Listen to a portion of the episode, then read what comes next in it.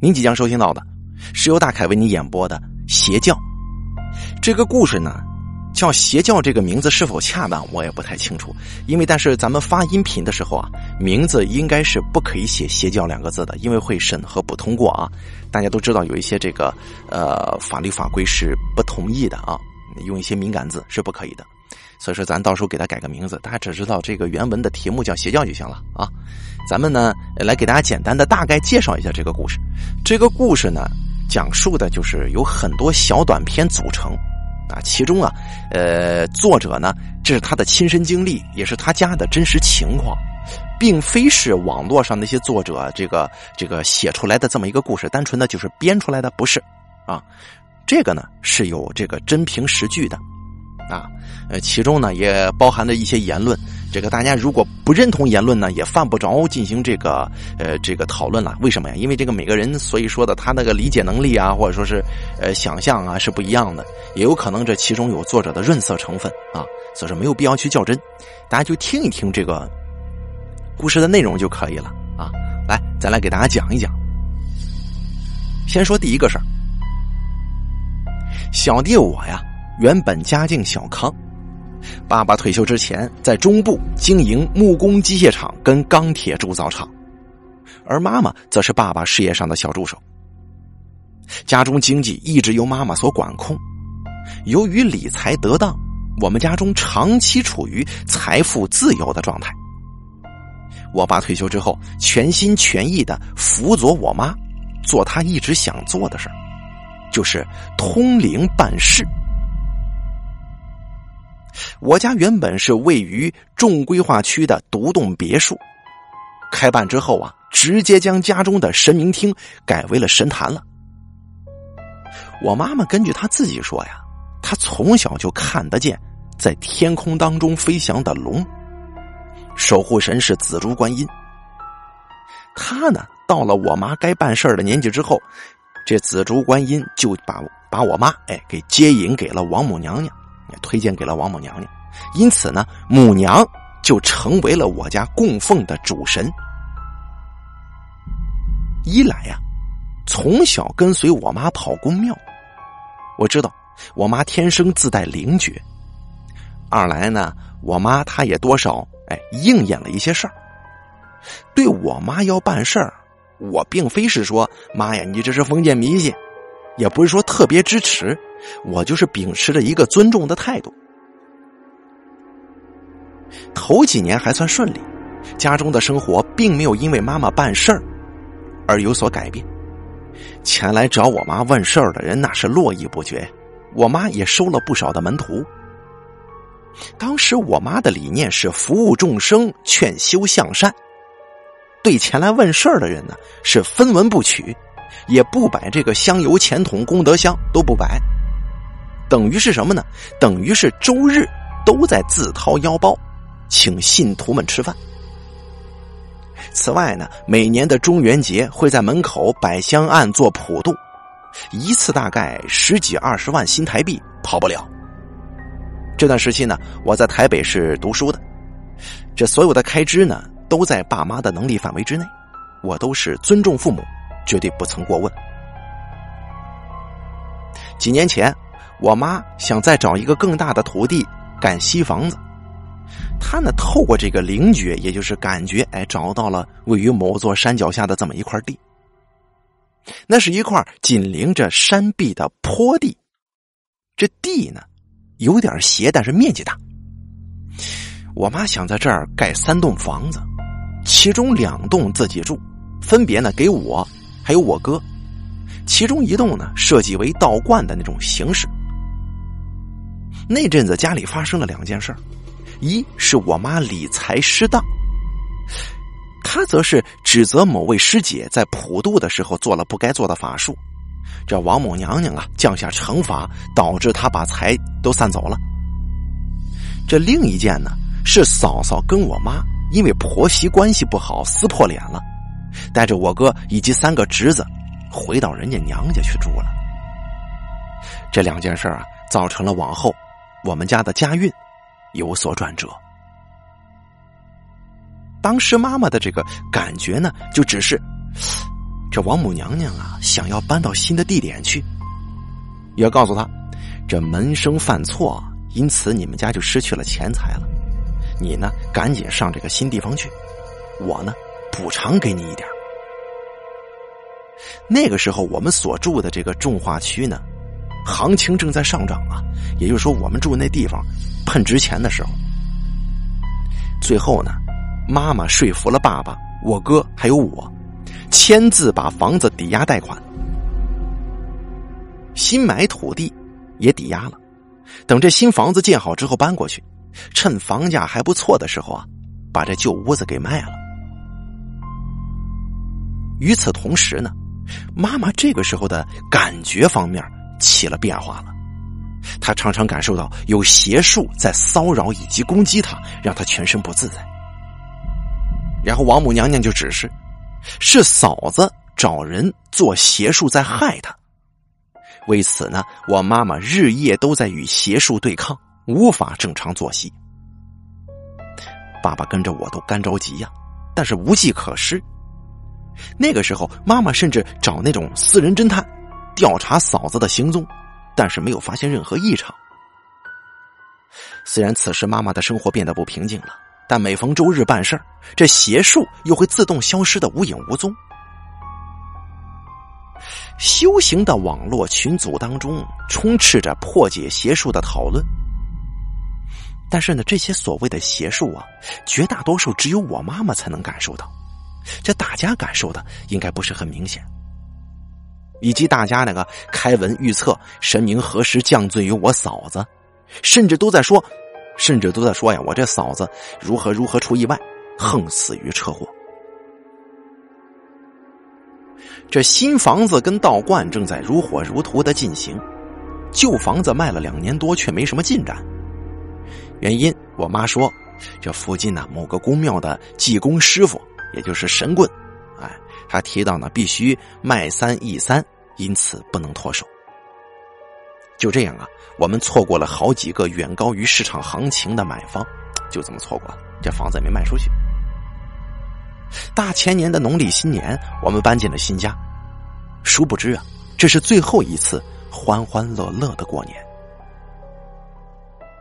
九月份，在台北的我接到妈妈的电话，说爸爸出了情况了，要我赶快回家带爸爸去慈济检查一下。辗转反侧。到了神经内科，才发现爸爸得了 CJD，啊，有兴趣的朋友可以自行百度一下。目前这病可能是无解的。后面呢，带着我爸爸再去照一次脑波，虽然当时爸爸还跟我有说有笑的，等他一进去检查室，我立马就坐在门外的长椅上崩溃痛哭了。我满脑子只是在想，爸爸还能陪我多久啊？这个过程呢，我每个礼拜。都会去两地奔波，即使为了带爸爸看诊假，请一大堆的长假，但是我仍然无能为力呀。我看着他的身子正在急速的衰退，越看越不行了。每次一回到家，爸爸的身体状况就会差一些。某一次回家，爸爸只剩下对我笑的能力了，但他呢，并非是真正对我笑的。还是对着旁边的空气笑。之后我就再也没有机会跟我爸沟通了。从刚诊断出病因到失去回应我的能力，只有三个月的时间。年初，我搬回家，一边写博士论文，一边照顾爸爸以及处理家中的包括债务在内的一切事情。我记得这是我第一次对我妈发脾气。我们家那旧房子大家都还记得吧？卖了四年，仍旧没有卖掉。怎么说呢？错过了很多这卖房子最好的时机。这庞大的利息把家里的钱都耗尽了，包括两台奔驰。还发现，这不仅旧房子跟新土地，我妈呢进一步带了二胎。我获得了许多人一辈子都达不到的一个成就，那就是超过一亿新台币的负债呀。这还不包括他本人跟朋友以及跟他的信徒们私下借的款财呢。自从搬到这个新房子之后啊，妈妈整天关在房间里，只有晚上师姐们来聚会，以及周日办法事的时候才离开房间。后来请了外佣协助照顾爸爸。我妈现在对我爸的关注越来越少了，爸爸的灌食啊、喂药啊、翻背、拍背、处理大小便等等，都是我跟这个佣人处理的。他的说法是，现在邪术演变得越来越厉害了，他随时都在对抗，而对抗的同时，也是精进自己的修为。最后啊，旧屋的成交价格只够还掉旧屋贷款跟一些其他欠款的，而这山上盖房子的土地，这个贷款是仍然存在的。我要求妈妈连新房子也卖了得了。咱们呢是负担不起一个月二十多万新台币的利息呀！我跟我妈要回了所有不动产的数据，包括印鉴。这整个过程当中，妈妈对我的猜疑不断增加，甚至开始与其他师姐们批评我，搞到最后，这母子之间的情感荡然无存了。由于新建的房子没有按照正常的程序去申建牌照。说白了吧，那就是违章建筑了。虽然我穷尽一切合法化的手段进行处理，但终究于事无补。卖屋的时候，地上的部分相当于卖地送屋，买方要开什么价，只能看对方的良心了。前年十一月份，我从台大毕业，半个月之后，爸爸离开了我们。终于，这新房子也有人肯接手了。在清偿银行贷款以及卡债之后，我决定放生我妈，也就说我不管了，我不再帮他偿还剩下的私人债务，并且办理了我爸的抛弃继承，也就是说，我父母的所有东西能够继承给我的，我一概不要了。正式跟我妈划清界限，我也离开了这个家。其实这个家早就没了，不是吗？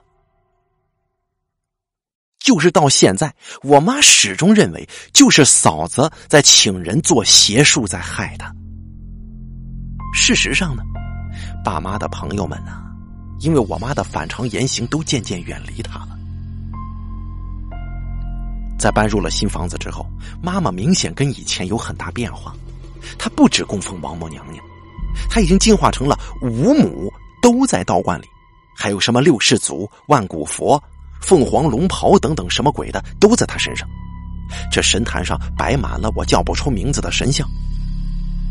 每天晚上，他都会召集他的门生师姐们做法做到十一二点，每隔一段时间就会召集师姐们到处去会灵，最远的连莲花圣安宫都包游览车去。在来到这个新家之后，我妈妈的门生越来越少了。基本上周日已经没有什么新的人过来问事儿了。许多师姐被我妈指责偏离正道，赶出了修行圈，留下的都是一群忠心耿耿的家伙。我妈说什么话，大家就群起附和，并且他们写作的一些东西，一篇比一篇光怪陆离呀。到后期的时候呢，我妈的灵觉，也就是灵感，发展到匪夷所思的境界了。他经常说，王母娘娘会带着某某集团的总裁来买新房，因为他是某某家一万世的一个子孙。唉，后来新房子也卖了之后，他改口了，就说某某某总裁会将他集团下的某块三甲多的地给他，要他在那儿发扬光大，成为王母娘娘信仰的亚洲总中心。你看看，这都是说的什么话呀？在爸爸没有病倒之前，我撞见过几次爸爸妈妈吵架，多半是爸爸生气，王母娘娘的承诺从来没有兑现过，而妈妈则是不知所云，还开玩笑说：“嗨，人家都说了，应了咱们了，你怎么这么沉不住气儿呢？”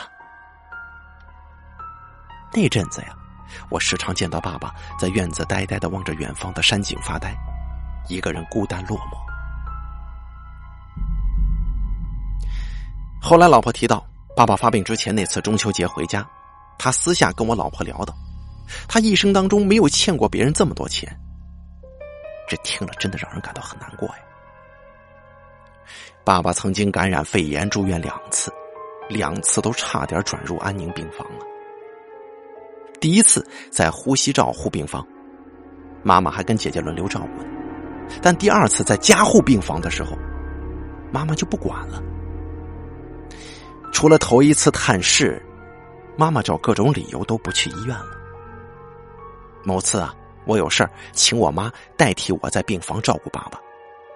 但是不到两个小时，我妈妈就一直催促我带她回家，她不愿意在医院待着，一直到我爸出院，他都没有再来。下面呢，我来补充一下这个灵异点吧。这些灵异点在什么地方呢？就是在我家。第一个灵异点是这样的，还记得我们盖那新房子吗？那里边啊，马路特别多，大家知道吧？啊，这马路就好像这个咱们说的油盐一样，但是比油盐那个腿要长，非常瘆人，比油盐还吓人。马路，一个昆虫。在夏天的时候，时常整群出没，甚至爬上二楼，从窗户进入屋内。后来我发现呢，车库的墙角总是聚集一大窝的马路，远看就像是一颗球啊。你处理完之后，它们又会重新聚集在一处。第二个灵异点，就是曾经有买主想要买我们家新房子，最后一次他来的时候呢，带了他认识的一个。风水师傅一起看了看环境。那位风水师在看了房子之后，坚持不进屋看格局了，因为没必要看了，拉着那个买主就离开了，这交易也就不了了之了。从这就可以看得出来，看样子这个新房子，我们家这个新房子从盖的时候就有问题啊。第三个灵异点就是，我爸走的那天早上，我妈握着我爸的手说。老公啊，你辛苦了，你得正大道，再也没有病痛了。接着就要我去百货专柜，帮他买一些保养品。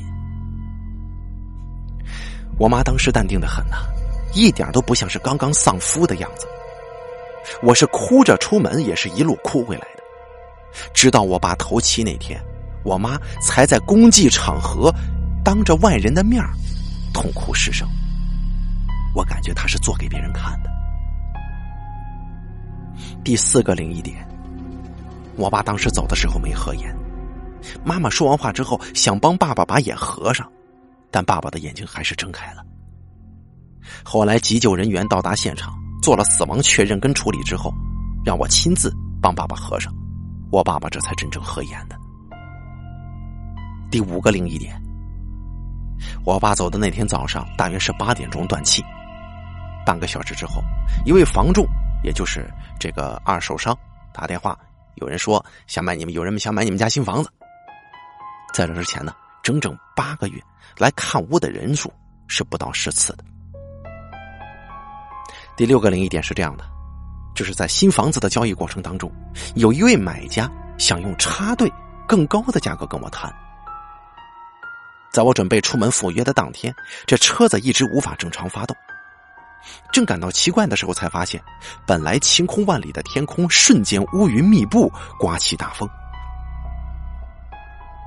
我来到道观爸爸的灵位前，就问爸爸：“我说爸呀，您老人家是不是有事要交代我呀？”说着说着呢，我又忍不住哭起来了。后来我就告诉对方改天再约吧，我就在那儿陪着我爸的灵位一个多小时。事后呢？这位买方以各种理由避而不见，再也约不到这个买家的人了。后来我跟交易的这个房屋中介商提到这件事儿，他说他认识这个人，他已经是个惯犯了，很多中介是都知道他的。经历过这些事情之后，有一阵子我会下意识的在独处的时候听音乐，或者说让自己置身在热闹的地方。因为在安静的时候，我总会不自觉的想起躺在病床上的爸爸，还有他的呻吟声。对于爸爸，我只有满满的愧疚。两次卖房子，为了不影响买方的意思，我都得隐瞒爸爸的病情啊。连爸爸的丧礼都是用最低调、最快速的速度办完的，头七就火化。因为别人一听，这房子死过人，人家谁还要？出殡那天，我放了一本毕业论文在爸爸的身旁。这辈子最大的遗憾，就是没有奉养到爸爸一天。看完还愿之后，真的勾起了我很多回忆。我到现在仍然收藏着一幅小时候的全家福照片，有时候啊，想想我就会找来翻看一下。最后还要感谢我的老婆，在我的人生最艰难的过程当中不离不弃。没有她的陪伴，我不知道要怎么撑过那段日子。怎么说呢？珍惜生命，远离邪教吧。还有第二个事情，我很想跟大家分享一下我正在经历的事儿。文章呢，或许会有点长，毕竟是从我出生至今的一个进行式吗。今天我要说的这个事儿呢，主角是我阿公。他信的是一个低调但是人数众多的宗教。据我爸所说，我们家本来是当地的望族，我的阿祖曾经经营着好几家工厂，徒弟也不少，而我阿公呢，则是当着阿祖手下的其中一间厂子的厂长，从小衣食无缺。正在壮年时期，他不知道被谁拉去了，加入了那个宗教，每个月都在捐钱呢。并且擅自把阿妈还有以下的子孙都列为信徒，但以当时的家境，这个负担这些供奉啊、捐钱呢，不是问题太大。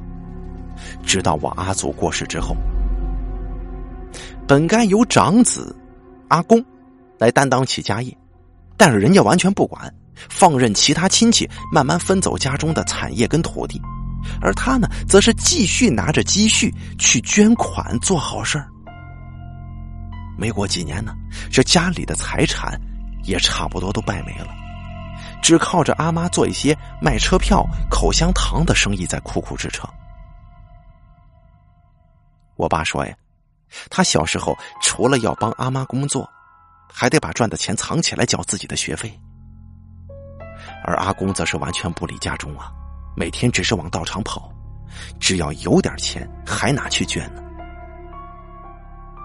所幸我爸爸非常努力，在这种环境之下，还是闯出了自己的一番事业。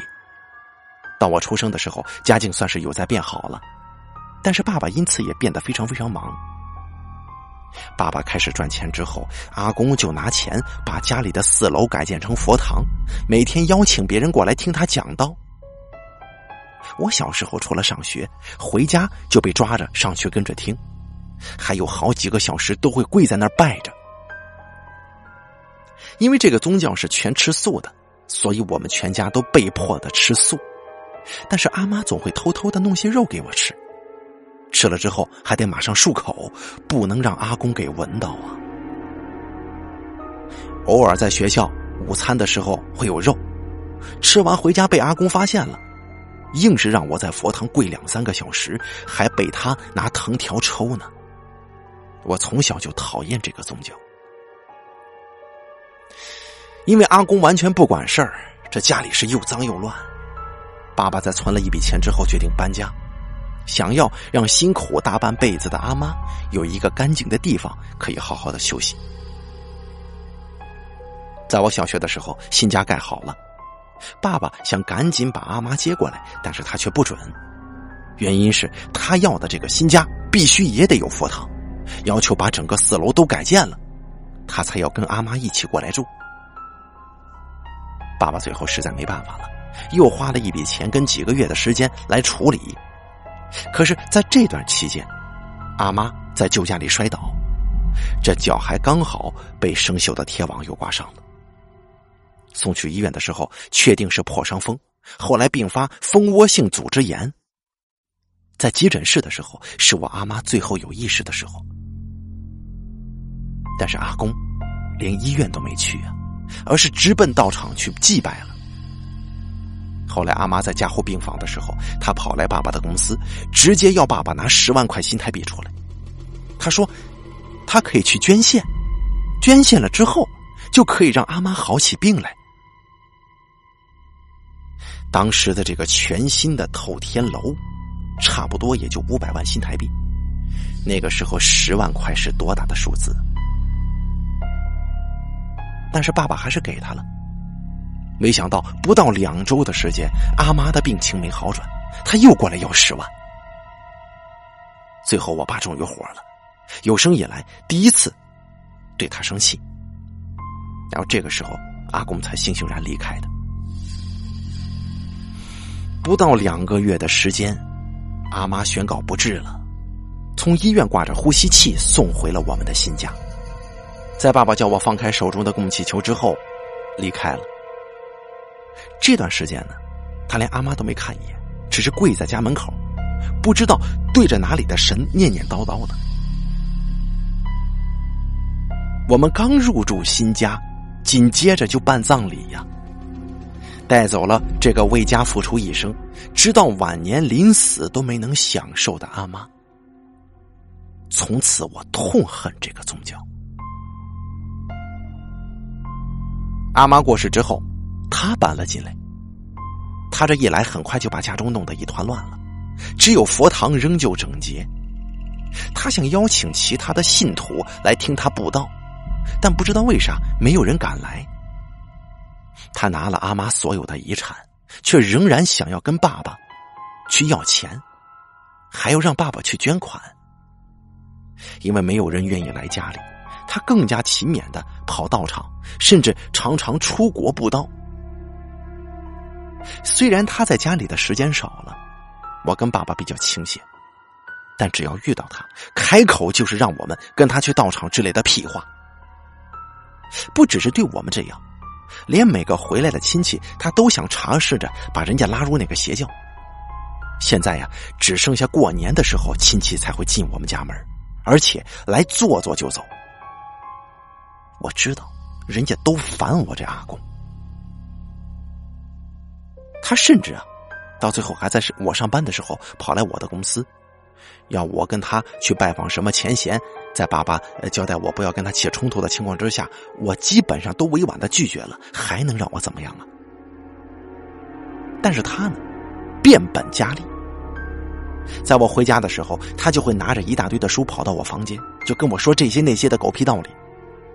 最恶心的是，他还说：“咱们呢得信那个宗教啊，啊，你们呢，不算是为了自己的话，不算为了别人，你为了你阿公我呀。”你们信呢？你们拜一拜呀！我死了之后才能上天堂啊！就好像他为阿妈做的一样，所以阿妈走的时候身体是软软的。我听他说这些话的时候，我当时差点抄起椅子直接砸下去。虽然最后我只是甩了个门离开了。后来呢，我就搬了出去。明明工作的地方离家不远，我还是租了个房子。为了竟然是躲我的爷爷，这想想真是悲哀呀！阿公到现在竟然没有放弃，而我则是等待着他离开的那一天，才能把我们荒废已久的新家好好的整理整理。或许我的故事没什么灵异的。但是我觉得，光是邪教就可以让人变成这样，这还不够可怕吗？最后说一个比较灵异的事件吧。在阿妈过世后的三天，我跟爸爸都梦到他了，不约而同的说，在旧家的地下室里，也就是他的房间，有东西要给我们。在办完阿妈的后事之后，我跟爸爸找了假日，回到即将。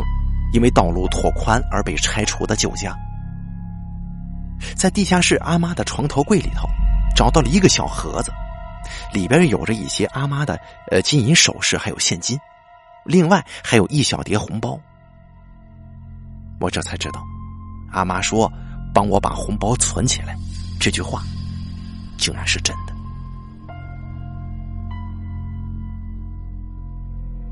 咱们前面给大家讲了两个两段故事了。咱前面这两段故事呢，都是由不同的作者他们诠释的。这个也是一些其他这个呃台边台湾那个论坛那边的一些网友就说了，说我们家这边这个自己的亲人呐，这个信了这些所谓的邪教之后呢，进行的一些改变以及对家庭的影响啊。所以说呢，大家要知道一些邪教方面的危害啊。咱们后面呢还有很多，咱们接着来说一说这个第三个这个网友啊，在网络上写的这么一个，也是他亲身实地的这么一个体验过的一个所谓邪教。来，咱们接着说，这个作者呢是这么说的，就说从小啊，我老妈就说阴某道是邪教，因为他年轻的时候被朋友拉进去过。我老妈说了。他们会一直给别人洗脑，所以当时非常痴迷，这疯狂的念经还有磕头，这个信仰啊，到最后就变成了一种受罪了。直到有一天偶然进去一间庙，拿庙里的《金刚经》打开一看，说是打开的瞬间呢，看到金光从书里射出来，一直闪耀，并且呢，照在他身上的时候非常舒服，当时这头疼的毛病都好了。然后呢，我妈就脱离了这个阴谋道。这些叙事呢，都是我小时候听老妈突然提起这早年的事儿说起的。我也从来没有主动跟妈妈深入聊过这个问题，就觉得吧，这这事儿有点神奇啊，有点夸张。也说过有一天去庙里，啊，不知道是不是跟这个《金刚经》出自同一个庙啊？这季童呢，就用这个忌用台语跟我妈说了：“你呀。”记住了，不能乱信邪教。要不是这几年呢，有菩萨在你头上用光照着你，你早就疯了。就是庙中的祭童啊，就这么说了。要不是菩萨保着你，你早就被这邪教拖下水了。我的这个印象当中啊，妈妈是信道教的，偶尔也会跟朋友去庙里边拜拜泡茶什么的，也常去算命，就是一个普通的妇女。后来这大学毕业，我网上求职遇到这个诈骗集团了，啊，那个时候呢，这诈骗集团骗人骗的很比较狠啊，大家可以去搜索一下这个“金大业”这三个关键字。跟这个网络上说的一样啊，这公司的办公室楼上有这么一间佛堂，刚入职的时候被老员工带领着上去上香。刚才呢找那间公司发的这个记事本啊是。二零一零年前的事儿了，我这有个记事本，大家可能看不到啊。然后呢，这个作者在这个咱们的文章当中呢，给咱们附上了一张照片。哎，这个记事本上记得是密密麻麻的啊，还有很多印着这个呃佛教佛像的这个各种书籍啊，都贴出图片来了。印象当中啊，好像这个呃我的履历是没有投递给这个公司的，但是我却接到了面试通知。接到就接到了呗，啊，反正就去了。通过面试之后就上班。那时候刚毕业嘛，傻傻的。跟我同一批进来的有二十多个人，明明应征的都是行政，但是却整天呢听这个演讲啊、上课呀、记业务内容，而且吃饭、上厕所，甚至下班，这老员工都陪在旁边，也不准新进员工啊互留联络方式，不允许。说是怕新员工，哎，这大家不熟，呃，会有怪人骚扰。你说这是，哈，这是什么什么什么借口吧？事后想想啊，恐怕是怕我们新进的这些人员呢，互相讨论公司的这个奇怪的地方，然后啊离职啊，或者说是进行报警啊之类的。再然后就上班上的头昏脑胀。老妈翻看了我公司发的记事本，就说：“哟。”这不是那个一某道的吗？说的是中字有两点，是字母旋转九十度，这就是一某道的一个特点啊。然后呢，它有一个图片，大家看不到，我也没有办法让大家看到，因为听故事的朋友啊，就说它这个它有一个独特的标志啊。这个标志的外头呢有火焰，就好像有那种黄色的火焰包裹一个圆。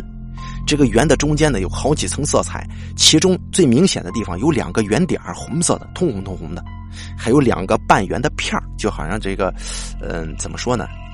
就好像月亮一样的两个半圆，这两个点就在分别在两个半圆中间。当时也没多放心上，反正妈就说这个这是一谋道用的这么一个，就跟好像现在这个呃品牌这个标志似的。最后啊，是因为公司上课，这个上一上就说要选新人王了。哎，这个大家呢以后这个跑业务要加油啊！谁业务最好，谁就是新人王，新人里头最厉害的。然后没几天啊，就说新人王出现了。我当时这个。我们还没跑业务呢，这哪来业绩啊？这当天下班呢，这老员工约我吃饭，就说了：“这个新人王啊，是一个容易升职的指标。我刚进公司的时候啊，也很想要，哎，所以说呢，就自己花钱买了。反正这通讯额度也会用到之类的。然后回家隔天呢，就传了一封简讯告知离职，薪水不要了。我这去上班那是想赚钱的。”怎么买点这个？就是说，在单位里的啊，买点职位，咋的还得贴钱呢？这不是靠本事挣的吗？再加上我老妈一直在跟我说：“你这是进了诈骗集团了，赶紧走吧。”几年之后，就从新闻看到，还真的是诈骗集团。幸好我当时只在那里边上班上了一个礼拜。其实我在里边没待多久，这宗教的氛围感受度不强，这比较多的课呢，就是那种洗脑课。也就是说，不给你时间思考，就你一来就把所有的一些事情合理化，强加在你身上，啊，就是给你洗脑，让你认为就他们就是对的，你只要什么都听他们的就行，就这个目的。还有第四个，这个网络上的这么一个网友啊，也留言就说了，就是这邪教一大堆啊。话说啊，三年前，因为我个人的原因，我呢要去嘉义办点事儿，我约了一个已经十四年没见过面的旧同事，来当我的司机带路。然后我办完私事之后，他就请我吃饭聊天。然后呢，聊着聊着呢，他就跟我聊到他去一个宗教之后，哎，我跟你说啊，我去这个宗教之后啊，我这人生就变得很幸福、很美满了。然后呢，他就不停的怂恿我去看看呐，去听听啊。我当时听说过名字，但是我没碰过。当时他跟我讲啊，是紫衣人，我还没概念呢，于是就答应他去了。然后呢，我进去听的时候啊，在这个网络上啊，有一大堆文章，甚至大家都有这个经历，我呢就不描述了。那张纸上写的也是类似于某某道的这么一个理论。呃，什么是现在是这个白羊世末世纪，啊，大家需要呃怎么怎么怎么样的，呃怎么怎么消灾避祸呀，怎么怎么祈福，怎么怎么幸福？啊，噼里啪啦一大堆。反正说大家你得净化自己呀，你呢要每天打坐，哎，看到这个我看到墙壁上是那位领导的画像啊，然后呢大家就跟着喊感谢师傅，感叹师傅，真的很恶心，大家不觉得吗？我宁可去拜神佛，也绝对不去拜一个活人。然后有一天，师姐啊，不是我的旧同事，是我旧同事介绍的这个当我的引进人的这么一个事儿，就问我有一个聚餐，你去不去啊？我是一个宅男，平常完全没事干。我说行，我去。我心中想的是去玩玩呗，结交结交新朋友也好，就这么一个单纯的想法。结果呀，他们的聚会我往那一坐。真是让人无法接受，太恶心了。每一个人都上台去讲他们以前怎么怎么样，多糟糕，多糟糕。然后自从遇到恩师之后啊，这人生变得又怎么怎么美好了。跟你讲一个事实，这根本就跟他们的师傅无关。我个人觉得吧，每个人都有好运气的时候，也都有坏运气的时期。所以你也可以创一个新教啊，啊。找人膜拜你，捐钱给你，就会得到好运。你也可以说呀，每个人有了坏运气之后，总有一天会咸鱼翻身的，总有一天会有好运降临的。这个时候啊，可不是人家自己有好运降临了，而是你显灵了，是你让他们变好的，而不是他们自己转运的。大家想想，是不是这么个道理？我那个师姐啊，那个时候说要去考某某试，说失业了。我跟她也不熟，我就没跟她怎么多聊。我只记得啊，那个时候明明要考试了，她还是师傅最大，而不是以读书为最大。师傅呢要在台湾南部现身，这是很大的殊荣啊，所以他宁可去参加这个殊荣，也不去考试。最后他当然落榜了。那么，为什么师傅法力如此强大，没让你这个虔诚的信徒上榜呢？我当时也是超级的背。但那次分享会啊，我听到大家这么恶心的分享之后，还一把鼻涕一把泪的啊，声泪俱下的在台上叙述自己的过往，以及遇见师傅之后所受到的恩惠，切，真的是受不了啊！我听到一半就跑了。后来呢，我又运气背了一段时间之后转运了，根本就没靠那个邪教师傅的力量。那群邪教真的不能碰，你碰了之后超级麻烦。当时这个师姐呀，就一个劲儿劝我，你得信师傅的呀。见劝不动，他就开始发动群众力量，叫了一大堆人来过来烦你。然后呢，就一直鼓吹你，你得继续去参加我们的活动啊，咱们得集体去打坐呀。我不知道这是不是叫性骚扰啊？最后，我就跟我那位旧同事说，我受不了了，你别来打扰我了。他这才去跟那群师姐讲，你别找人家了。哎，人家真不信这个。从此我终于解脱了。过了一阵子，我就开始转运，换了工作，薪水也涨上去了。这过了半年，又换了一次新工作，这薪水呢又翻了一个个。相比前几年那个文章的一八年吧，信了师傅之后啊，这薪水调薪的一千还猛。这上面啊，没什么灵异的，所以说呢，我补一个灵异的故事。来跟大家说一说这个事儿。我那一阵子真的是很衰，就是运气特别背，这工作没了，找不到住的地方，最后终于找到一个便宜住的地方，啊，所以说这运势真的很差啊！连搬家，警察还过来开罚单呢，就说搬家公司的车子占用马路了。我当时还是给人家出的这个这个占马路的这费用，然后呢，我就去我姐她家。他呢，把我赶出去了，说我带着不干净、带着霉运到他家了。我才知道，我找到的那间房子，据说是鬼宅、凶宅。再然后，我就去算命，那个算命的也是跟我说，你住的那个房子呀有问题。后来呢，我就找这些这个 PTT 的网友啊，过来帮我这个处理一下。然后他就跟我说，你这整个房间全部都是鬼呀。然后呢，我们两个人就在里边烧海盐净化房子，然后他再用法器帮忙清除最后的一些残余。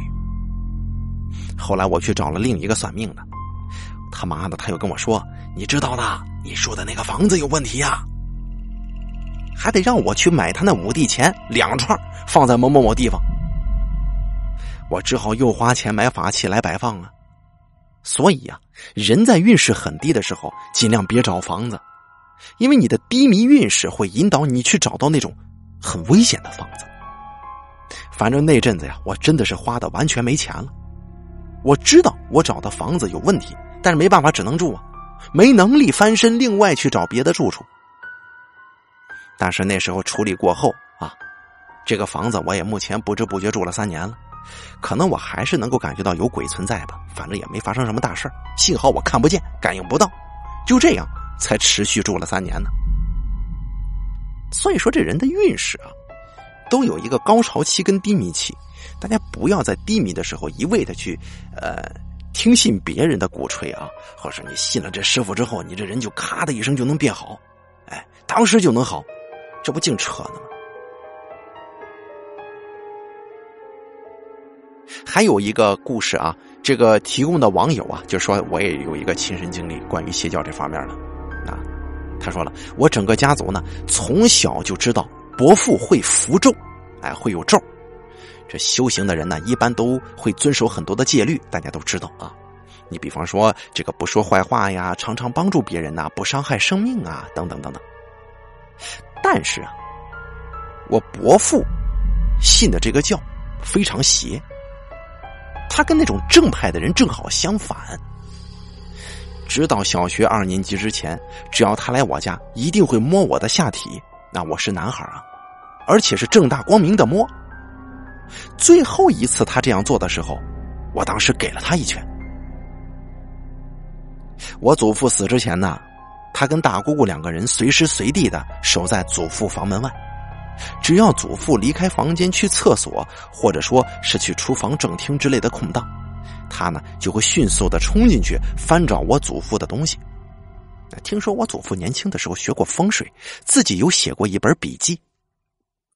两个人还会彼此的争吵跟肢体冲突，亲戚跟其他子孙看在眼里，只能暗暗摇头啊。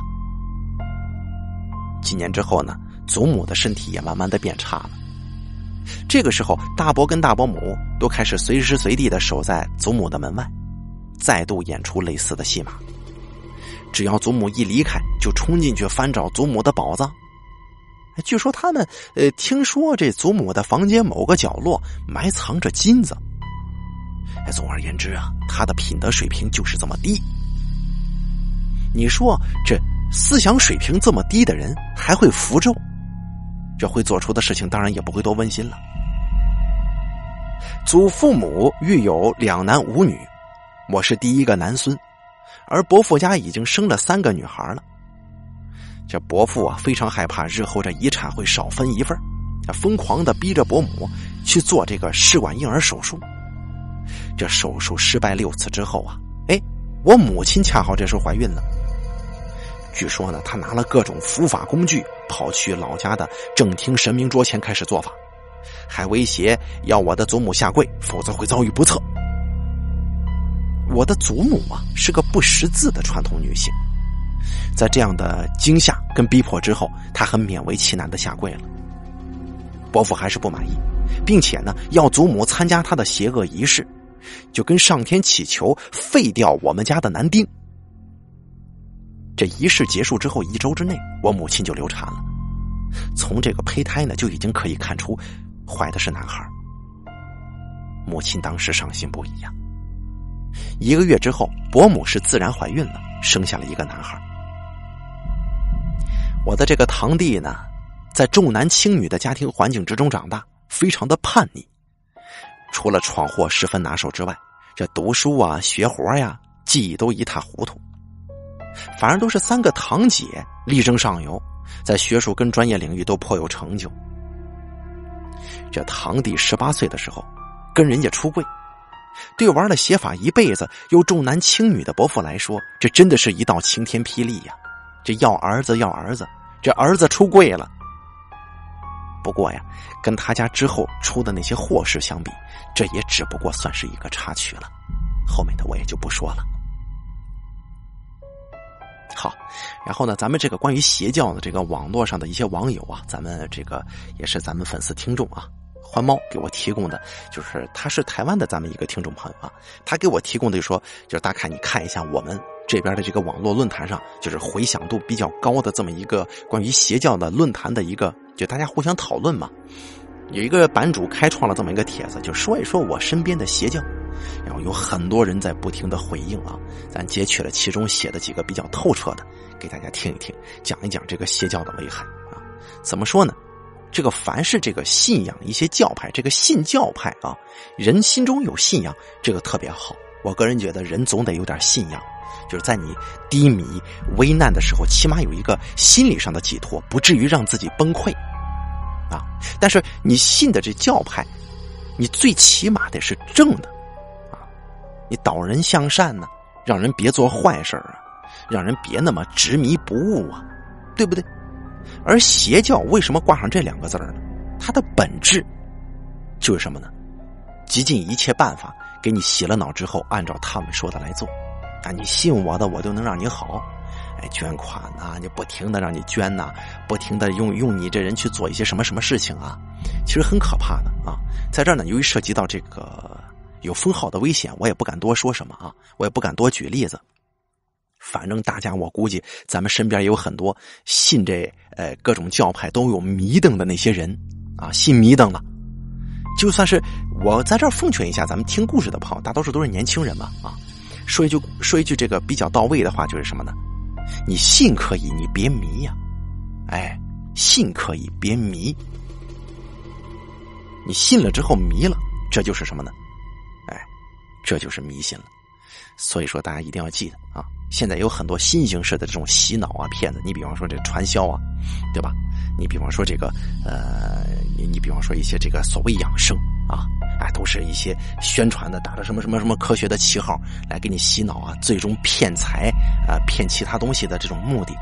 并且现在还有更更多深层次的一些这个，呃，当然它脱离了这个邪教啊、信教、信神的这种本质，而是用其他方式来给你宣扬、给你洗脑。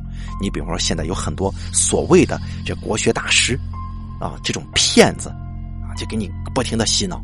啊，其中不乏还有一些社会上的精英人物，就洗了脑之后怎么办呢？啊，做好事呗，捐款呗。这一捐，这款上哪去了？你也不知道啊，啊。所以说，当然，咱这个举这个例子有点有点这个怎么说呢？呃，可能大家都不曾见过，但是我亲眼见过这种事儿。有很多人就打着什么啊国学、健康一些什么什么旗号，真的是行敛财之事啊！我相信也有很多朋友听说过或者知道这些事情。我呢，呃，因为这个这个直播的规矩关系啊，我不敢多说了。咱们呢就说到这里吧，希望大家引以为戒啊！以后呢，就是说，呃。对待生活要阳光积极一点啊！遇到困难呢，也不用说是过多的低迷，人总有这个这个运气比较好的时候，也用运气比较背的时候也都会有。所以说呢，正所谓这个否极泰来嘛，还希望大家呢能够恪守本心。